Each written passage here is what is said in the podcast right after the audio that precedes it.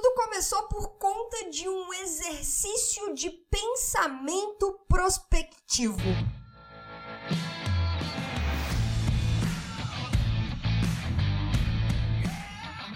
Seja muito bem-vindo, seja muito bem-vinda a mais um episódio do podcast Papo Cabeça. Aqui a gente bate altos papos profundos, sempre fazendo reflexões sobre a vida eu sou a Renata Simões, nós estamos na segunda temporada deste podcast e nessa segunda temporada fazendo reflexões acerca de filmes, minisséries, peças de conteúdo que nos auxiliem na nossa jornada, no nosso processo de expansão da consciência, desenvolvimento pessoal, claro, autoconhecimento, né? Como que nós nos tornamos versões melhores de nós mesmos a partir do momento que nós nos conhecemos e entendemos o nosso próprio mundo. Para isso, a gente pega peças de conteúdo que nos possibilitem essas reflexões.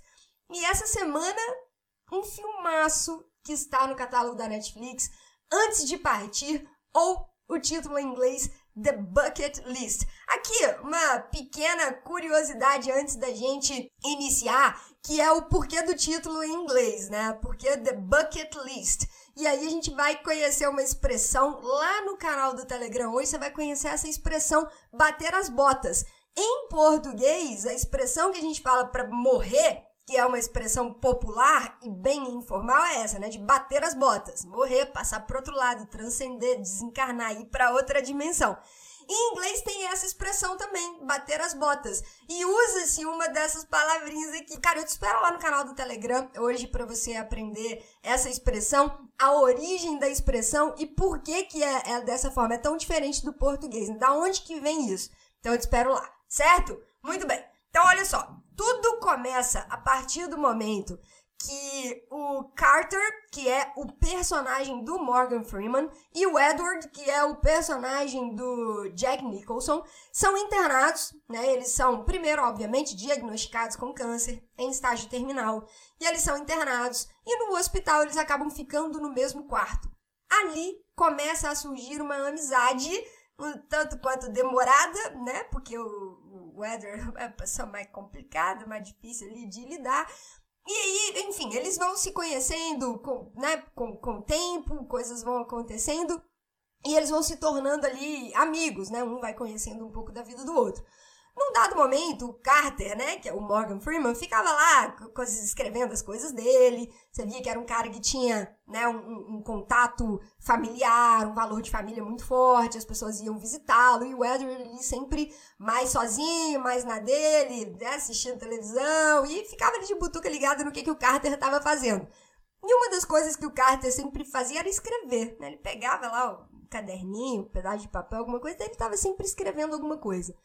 Um dia ele deixou um pedaço daquela lista ali, daquelas coisas que ele estava escrevendo, cair no chão. O Edward acaba pegando aquilo e começa a ler aquelas coisas que estavam ali escritas. Aí, cara, quando o Carter acorda e vê o Edward lendo a, a aquilo que ele tinha escrito, ele pede para devolver tal. O Edward, ele fica bravo, inclusive, né? E o Edward fala: Nossa, eu, eu tava aqui no chão, eu peguei, não sabia que isso era um segredo de Estado. O que, que é isso? E aí o Carter começa a explicar para ele, e isso aqui é um negócio muito bacana. O Carter começa a explicar o seguinte: Bem, o meu professor de filosofia do primeiro ano passou um exercício de pensamento prospectivo, que ele chamou de lista da bota. Tínhamos que relacionar tudo o que queríamos fazer na vida, nós tínhamos que relacionar tudo que nós queríamos fazer na vida antes de bater as botas, que é a expressão de, do inglês que a gente vai aprender hoje. Então, eles tinham, eles, no primeiro ano, o professor de filosofia endereçou esse exercício para os alunos. Vocês precisam fazer uma lista, pensa na vida de vocês aí, tudo que vocês têm de sonhos, tudo que vocês ainda têm vontade de realizar, pensa nisso e coloca isso numa lista. E é isso quando o Carter lá era jovem, né? Muito novo ainda, adolescente ele já foi levado a fazer esse tipo de reflexão, esse tipo de indagação, obviamente vindo de um professor de filosofia maravilhoso. E aí, cara, gente, eu fiquei muito pensativo em relação a isso, que dentro de processos de desenvolvimento né, humano, pessoal, dentro de processos de coaching, que a gente precisa ter isso muito claro, nós fazemos esse tipo de exercício. Né? E da onde que isso vem? Existe uma uma metodologia, não sei se a gente pode chamar isso de metodologia, existe um negócio chamado prospectiva ou foresight. que é uma, uma expressão em inglês. Que o que, que é isso? O que, que é esse, esse processo de prospectiva ou de foresight? Ele é um processo sistemático para se ter uma visão de futuro. Isso é muito utilizado por empresas, isso é muito utilizado no mercado. Né? Então, é um processo sistemático para ver o futuro a longo prazo de uma série de coisas, da ciência, da tecnologia, da economia, do meio ambiente e da própria sociedade. Né? E ali é possível se identificar, né? Ao longo desse processo, desse exercício de prospectiva, é possível se identificar tecnologias genéricas que são emergentes, né? Que podem vir ali como um grande auxílio para avanço em todas essas áreas, ciência, tecnologia, economia, meio ambiente, sociedade. Né? É possível identificar áreas estratégicas de possíveis pesquisas que possam começar a ser desenvolvidas dentro do campo econômico, né? dentro de, de, de questões que possam trazer benefícios sociais. E aí, cara, é, é uma coisa que eu sempre falo em processos de coaching. É muito louco, né? Assim, não sei se vocês já trabalharam em empresas, já trabalharam para outras pessoas, já trabalharam em empresas grandes. Eu sempre falo isso com meus coaches que já tiveram esse tipo de experiência. Ao longo da vida inteira, a gente aprende dentro das empresas a traçar meta, né, a entender quais são os nossos objetivos, né, empresas bem estruturadas ali, quais são os objetivos de pequeno, médio, longo prazo, para onde que a empresa está indo, onde que a empresa quer chegar, quanto que a empresa fatura, quanto que ela pretende faturar, né, quais vão ser os planos para poder chegar naquele faturamento. E aí existem uma série de indicadores, né? E cada área vai ter o seu indicador. Eu me lembro, isso era muito claro quando eu trabalhei na Ambev, quando eu trabalhei em banco. Dentro da Prudential eu trabalhei muito focado dentro ali da área comercial, então eu não tinha essa essa visão da parte estratégica, mas na Ambev, no Banco Votorantim, isso era muito claro, assim. Né? Então todas as áreas com suas metas muito bem definidas. Então tem as áreas do RH, de contratação, de retenção, de treinamento, de desenvolvimento de talentos, né? Que na época se chamava dessa forma. Hoje em dia eu não sei quais são os termos que são usados, no final tem muitos anos, né? Então, foi 2008, 2009 que eu trabalhei na Ambev. Mas aí dentro de cada área, então dentro da área de recursos humanos, cada um com as suas metas muito bem definidas, muito bem estruturadas, dentro da área financeira, né, dentro do departamento financeiro, todas as metas muito bem estruturadas, definidas, todos os processos de acompanhamento, dentro da área de logística, dentro, no meu caso, da área de vendas, e tudo ali com um acompanhamento muito sistemático. E era por isso que a empresa ia conseguindo alcançar os resultados. Por quê? Cara, eu tenho métricas, eu tenho objetivos, esses objetivos estão quebrados em etapas menores, eu sei o que eu preciso fazer para poder avançar, para poder caminhar na direção que eu quero chegar. E a gente vai fazendo isso para as empresas onde a gente trabalha. Né? Vai fazendo, vai cumprindo, isso faz parte do nosso dia a dia, isso faz parte do nosso trabalho. E na nossa vida? A gente faz isso na nossa vida. Né? Você faz isso na sua vida. Para onde que eu estou indo? O que que eu ainda quero fazer nessa vida? Quais são as coisas que eu tenho vontade de realizar, que eu tenho vontade de concretizar? Né? E para eu poder fazer isso tudo, qual que é o meu plano? Qual que é o meu objetivo? Porque, cara, a gente não tá aqui para comer, dormir, trabalhar, acordar, respirar. A gente veio aqui para fazer um monte de coisa. Dentre esse monte de coisa que a gente veio fazer, tem, obviamente, aquelas coisas que, cara, que são os nossos sonhos, os nossos desejos. Sabe por quê? E isso é muito legal parar para pensar nessas coisas. Os nossos sonhos, o que a gente ainda tem vontade de fazer, de conquistar, eles são um caminho de progresso, de evolução. A gente precisa querer fazer coisas na nossa vida. Nós precisamos querer conquistar coisas na nossa vida. Eu não estou falando só de conquistas materiais, não. Obviamente que isso vai fazer parte. Se é algo que você sente que, cara, eu quero isso, conquistar isso, é, dentro das coisas que eu ainda tenho vontade de ter ou de fazer na minha vida, isso daqui tá dentro. Mas não como um objetivo final, como parte de um processo. Né, como parte de um processo que vai estar tá dentro de um estilo de vida que você quer, como parte de um processo, de um perfil de empresa que você quer construir. Então, como partes desse processo, podem vir ali as conquistas materiais também. E tá tudo certo com isso. Tá tudo certo. Só que você precisa querer. Você precisa querer alguma coisa.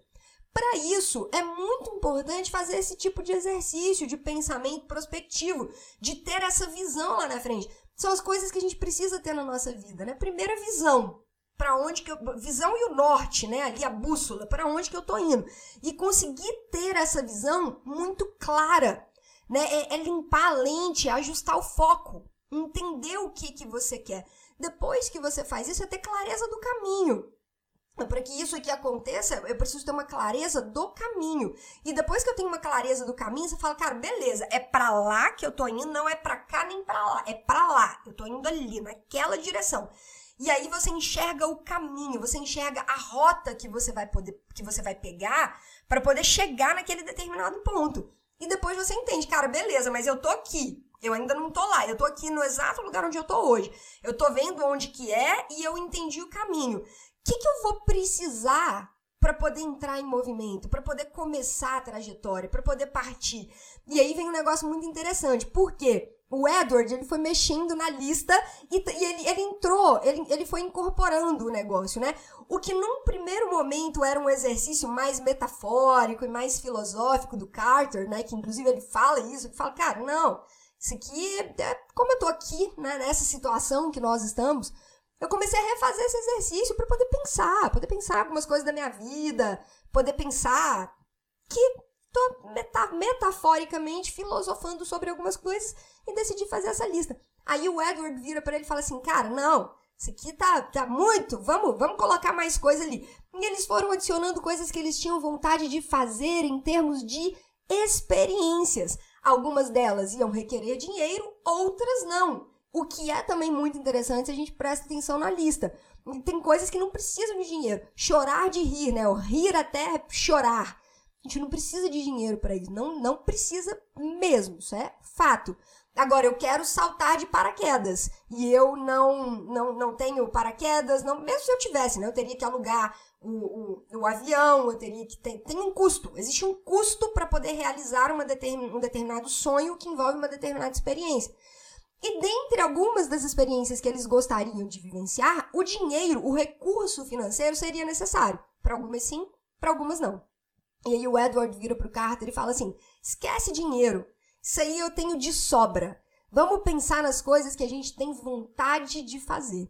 E ali se uniram duas coisas, né? Um perfil de vida de pessoa do Edward que foi um cara que ao longo da vida a gente vê ali por, pelos valores que ele carrega, por tudo que ele viveu, a forma como ele foi lidando com a família, com, as constru, com a construção das relações familiares ao longo do tempo, foi completamente diferente do Carter. São dois perfis de vida completamente diferentes. Só que num dado momento eles se uniram e um foi ajudando o outro ali naquele, naquele momento onde os dois tinham algo em comum. Uma interseção muito grande unindo aqueles dois mundos. O diagnóstico de uma doença terminal. E ali, os dois, quando desenvolveram uma amizade, tiveram vontade de, de fazer alguma co algumas coisas juntos.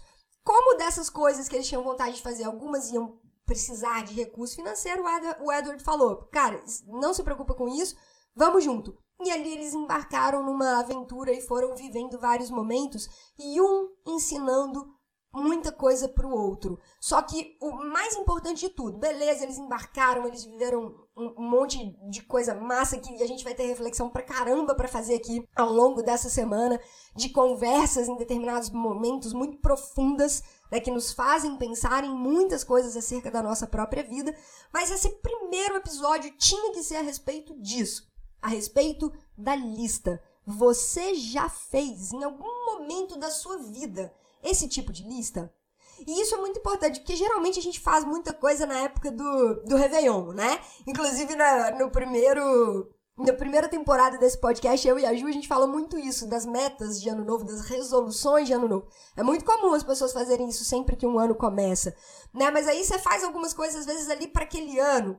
Você costuma fazer isso para sua vida? para sua vida no longo prazo, cara. O que, que você ainda quer fazer nessa jornada, nessa encarnação aqui, antes de transcender, antes de partir, antes de partir dessa para a próxima dimensão. Cara, faça isso.